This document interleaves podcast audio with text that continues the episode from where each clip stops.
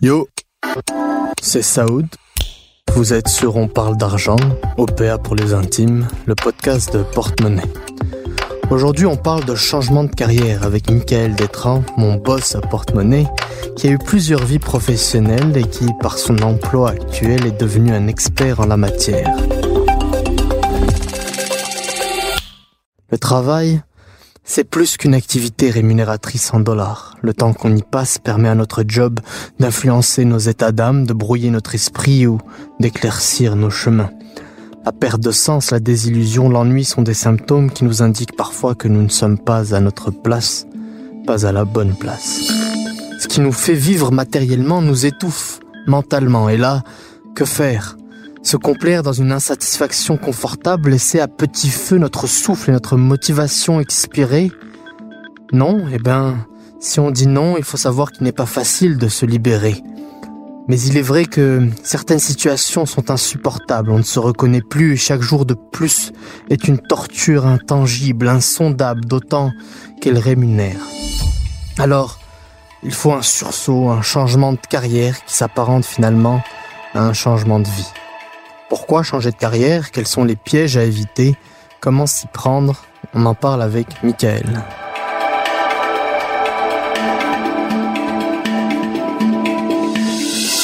Salut mec. Salut Saoud. Ça va bien? Ben oui, merci de m'inviter à, ton podcast. Je t'en prie, ça me fait plaisir. En même temps, euh, tu m'as obligé là, t'es mon boss. C'est vrai. Ok mec, avant de rentrer dans ta propre histoire à toi, moi j'ai checké des célébrités qui ont changé de carrière et qui ont pas mal réussi à ce niveau-là. Toi, t'en connais? Ben oui, euh, je te dirais qu'il y, en a deux qui peut-être qui me viennent à l'esprit. Il y a Anthony Bourdin. Euh, peut-être pour faire un petit résumé de sa carrière. Comme on le connaît, c'est animateur de l'émission Parts Unknown et euh, je crois c'est No Reservations aussi. Tout le monde le connaît, c'est un homme qui a pas mal été euh, quasiment l'architecte de ce type d'émission de bouffe, cuisine, voyage. C'est un des premiers vraiment à avoir euh, mis ça de l'avant. Mais lui, jusqu'à 44 ans, c'était un chef à New York. Puis on va se dire, c'était pas un grand chef, c'était pas quelqu'un qui était nécessairement euh, reconnu et étoilé Michelin ou quoi que ce soit. hein. Comme il a déjà avoué lui-même, il était rendu là. Il disait à faire le brunch qui, selon lui, était peut-être le plus basse des tâches pour un chef. Donc, euh, en parallèle de, de sa carrière peut-être euh, un petit peu ordinaire, faut se le dire, dans les cuisines new-yorkaises, un petit peu un petit peu folle aussi. Je pense qu'il y avait aussi des, des, problèmes de consommation, puis tout ce qui vient avec cette vie de fou-là. A écrit quelques romans qui avaient été bien reçus par la critique, mais bon, ça n'avait pas trop levé. Et un jour, il publie Kitchen Confidentials, qui devient un méga, méga hit parce que dans ce livre-là, il explique un petit peu les, dessous euh, du milieu de la, restauration. Donc, c'est un livre qui est devenu une espèce de livre culte parmi les gens du milieu, puis après ça, qui a fait son bout de chemin, puis qui est devenu, euh, comment dire, mainstream, un best-seller. Et là, s'ouvre à lui des nouvelles portes dans le milieu des médias et euh, du divertissement, de la télévision. Donc, pour moi, ça a été un exemple inspirant. Malheureusement, peut-être qu'il s'est fini dans, des, circonstances tragiques. Mais euh, ce que j'aime de cet exemple-là, c'est que ça rappelle qu'il est jamais trop tard. On, on, croit des fois que bon, rendu à la trentaine, c'est fini, on est dans notre case, puis on y reste jusqu'à la retraite. Puis bon, rendu à 40 ans, c'est là, c'est pratiquement c'est fini là. On fait juste compter les jours jusqu'à la retraite. Il y a un peu cette idée-là. Puis justement, un gars comme Anthony Bourdin est un excellent exemple que tout peut arriver. Des fois, c'est une question de, comme de circonstances dans, dans son cas, mais aussi, il aurait pu tout simplement arrêter d'écrire. Hein, euh, il aurait pu se dire, bon, ben, mes deux premiers bouquins ont pas trop levé, je vais lâcher. Il a quand même continué, puis le destin lui a souri, comme je dis, euh, dans son changement de carrière. Il y avait évidemment peut-être d'autres euh, d'autres trucs dans sa vie, malheureusement, là, qui l'ont mené au suicide l'année dernière. Mais bon, ça demeure pour moi une grande inspiration en termes euh, du côté professionnel ou du côté un peu de, de se lancer mm -hmm. de s'essayer, de prendre un risque.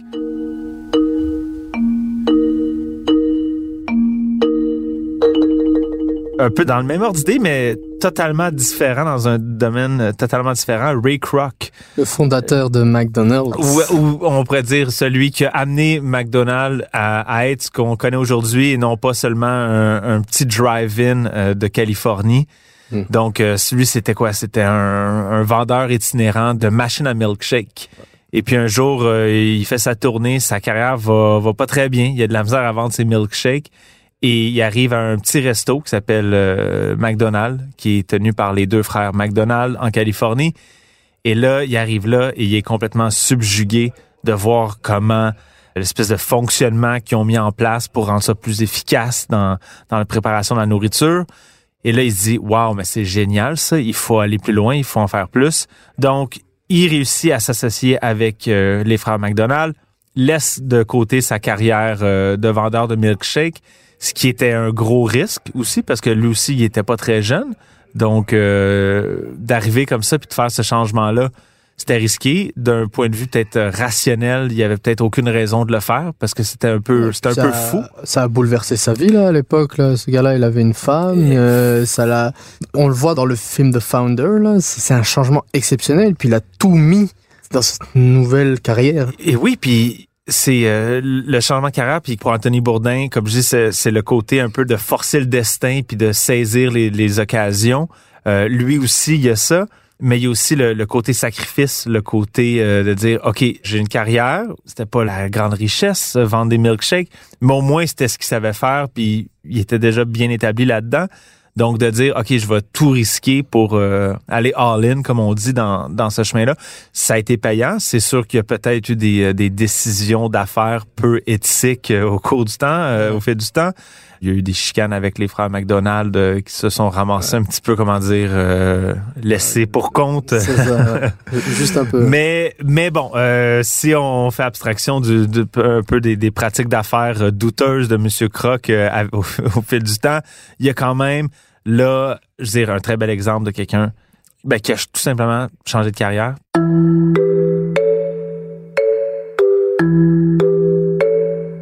Mais il y a une autre histoire qui nous intéresse, c'est la tienne. Toi, euh, t'as changé de carrière, t'étais dans la finance, t'es passé aux médias. Comment ça s'est fait En fait, ça? moi, j'ai fait deux changements de carrière et euh, je vais vous expliquer peut-être un peu pourquoi je, bon, je suis, euh, disons, entre guillemets, un expert de la chose. C'est que j'en ai fait deux changements de carrière. Un qui a été, euh, bon, disons là, un flop. Et le deuxième, bon, ben, qui semble réussir pour l'instant. Donc, euh, si on revient à la base, moi, j'ai fait des études en finance, fini mes études, commence à travailler dans le milieu et après quelques années, je ressens un certain malaise par rapport à, mon emploi. Si c'était quelque chose qu'au début de la vingtaine, dans lequel je me voyais évoluer euh, pour plus tard, ben là, je réalisais que je me reconnaissais plus dans, dans ma job. Fait que là, euh, ben, au premier changement de carrière, vers la fin vingtaine, je me dis, bon, ben, euh, j'aille ça, je m'en vais. Et là, je quitte. Et là, pendant deux ans, ben, j'essaye quelques trucs. Euh, j'ai fait du recrutement, j'ai travaillé en immobilier, euh, j'ai travaillé en gestion de projet, j'ai fait de la pitch ici et là. Mais ça a été un flop. Pourquoi? Ben parce que j'étais peut-être pas prêt, puis j'ai peut-être pas fait le travail nécessaire pour euh, distinguer les, bonnes motivations. Tu sais, j'avais pas encore trouvé c'était quoi ce que je voulais vraiment faire. Donc des fois, c'est beau de dire il faut se lancer, mais il faut aussi savoir vers où on se lance. Donc ça, c'est peut-être ce qui expliquait mon échec de mon premier changement de carrière. Donc après deux ans à aller d'une place à l'autre puis pas trouver plus de satisfaction que j'avais auparavant, ben je suis retourné en finance. Puis je me dit bon ben tant qu'elle était satisfait, euh, j'allais retourner faire le salaire euh, que j'avais à l'époque, qui était donc plus avantageux que dans mes, mes tentatives de nouvelle carrière. Et puis finalement, il y a trois ans de cela, j'avais fait un ménage nécessaire dans ma vie. J'avais, disons, commencé à, j'avais fait le travail, me dire, OK, je sais ce que je veux faire. J'étais comme, je veux travailler dans les médias. Et là, j'ai dit, bon, ben, comment faire? J'ai 33 ans à l'époque. Donc, je me dis, comment faire? Puis, bon, ben, j'ai cogné aux portes. Et puis, le destin m'a souri. Et j'ai eu un poste au Journal de Montréal.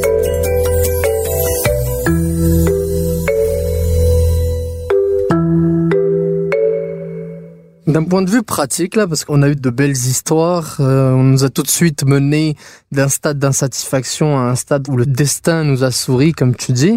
Mais d'un point de vue pratique, c'est quoi les situations d'abord qui nous mènent à vouloir changer de carrière? C'est pour quelles raisons qu'on se retrouve face à un mur et qu'on se dit, OK, j'ai envie de changer ce qui se passe dans ma vie professionnelle? Moi, les, trois ingrédients que je remarque dans soit comme je dis les, les, changements de carrière célèbres qu'on a nommés précédemment ou ceux des gens qu'on a interviewés et dont on a fait le portrait, il y a un certain malaise avec la carrière actuelle. Donc, euh, ça peut être euh, comme une insatisfaction ou peu importe. Il y a un malaise, on se sent plus à sa place dans le métier qu'on occupe. Ensuite, il faut aussi que ça soit accompagné d'un désir profond et, et quand même conscient d'une volonté de se lancer dans quelque chose de nouveau. Et finalement, il faut aussi des circonstances externes favorables, on va dire peut-être un facteur chance ou un bon timing. Donc, c'est ces trois ingrédients-là souvent qu'on retrouve dans, les gens qui font un changement de carrière euh, tardif, si on veut. Parce que euh, s'il y a juste un de ces ingrédients-là, la recette, normalement, va pas lever. Et c'est sûr, le dosage change d'une personne à l'autre. Mais, euh, exemple, si quelqu'un, si je, prends moi comme exemple, qui était un peu malheureux dans le domaine de la finance, j'avais tellement un gros focus sur mon, mon malaise, mon malheur dans mon travail que ça prenait toute la place et je savais pas nécessairement ce que je voulais faire. Tout ce que je savais, c'est que je voulais pas faire ça. Et ça, c'est pas suffisant, je crois, pour changer. Il faut faire le travail d'introspection, de savoir exactement, pas nécessairement exactement, mais de savoir, avoir une bonne idée de où on veut aller. Parce que sinon, on risque de se lancer de droite à gauche puis de retrouver les, les, mêmes problèmes ou de retomber dans les mêmes, euh, le même sentiment d'insatisfaction. Souvent, les changements de carrière après un certain âge, ça demande de passer de d'avoir une certaine seniorité dans son domaine, dans son emploi, à redevenir une recrue. Ce qui peut euh, demander une grosse dose d'humilité. Comme je dis, moi, quand j'ai commencé au journal, ben j'avais jamais vraiment écrit d'article de ma vie. J'avais toujours un amour pour l'écriture et tout ça, pour la communication, mais euh, j'avais jamais fait ça professionnellement. Donc euh, d'être quelqu'un qui dans mon domaine avait pas besoin nécessairement d'explication, puis c'était moi-même qui avait le rôle d'expliquer aux autres. Tout d'un coup d'être dans le rôle de ben de la personne qui du novice, du novice, le jeune padawan. Et, oui, le jeune padawan, c'est ça. Ben ça demande l'humilité, puis ça peut être très frustrant aussi par moments. Donc, je trouve c'est aussi un, bon rappel que le, justement, le, changement de carrière, c'est pas un remède miracle. Il y a des mauvaises journées encore. Il y a des, il y a des fois que c'est dur au travail, même si on fait un job qu'on aime. Mais c'est ça.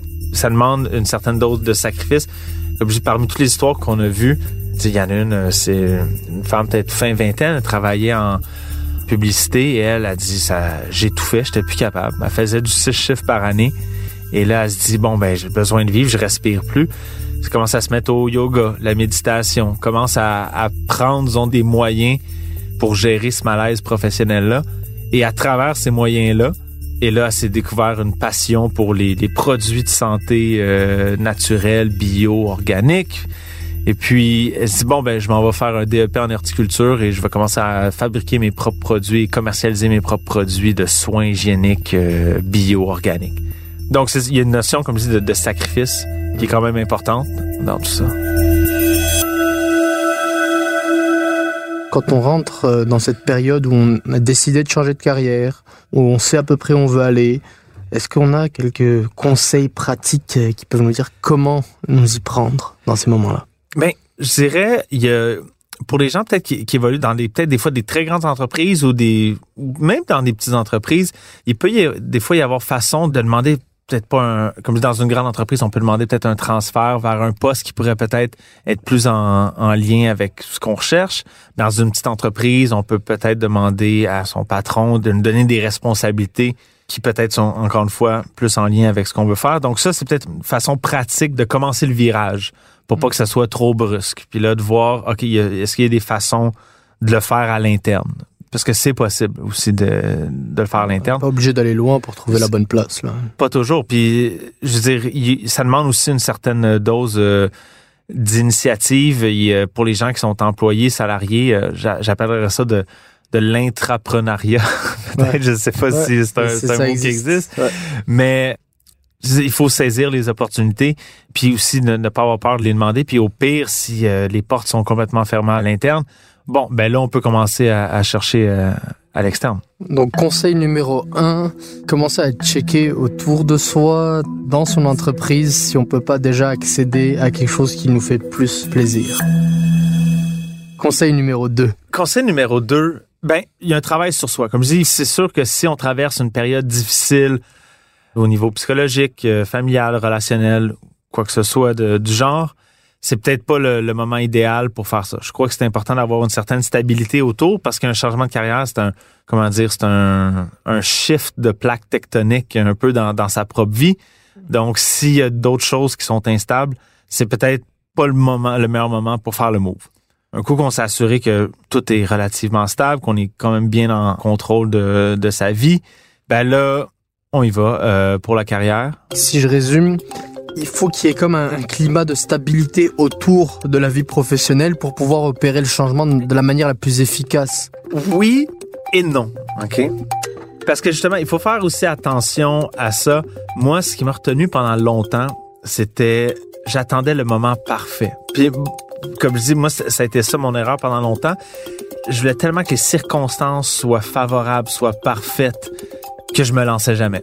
Puis l'erreur de ça, c'est que justement, à force d'attendre à me dire le moment parfait, le moment parfait, ben la première fois, je me suis lancé au moment le plus imparfait. Parce que donc donc il faut trouver une espèce d'équilibre entre la, préparation et aussi de pas euh, procrastiner. Et aussi de pas procrastiner. Exactement. Donc c'est ça, conseil numéro 2, trouver le bon moment pour le faire, mais ne pas attendre pour le moment parfait. Il n'y a pas de moment parfait, mais il faut juste s'assurer qu'il n'y ait pas d'énormes bouleversements autour de soi avant de se lancer. Comment dire, il n'est jamais trop tard, mais il n'y aura jamais de moment parfait pour le faire.